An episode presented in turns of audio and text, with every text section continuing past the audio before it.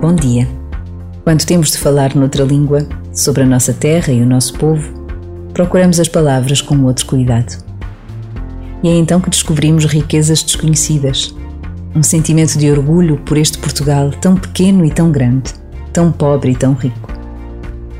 Afinal, estamos em todo o mundo. Somos tão ricos em humanidade, em cultura, em tradição. E a fé, mais ou menos vivida, marca a nossa identidade a nossa história, o nosso presente. Por vezes basta a pausa de um minuto para nos sentirmos portugueses de corpo e alma.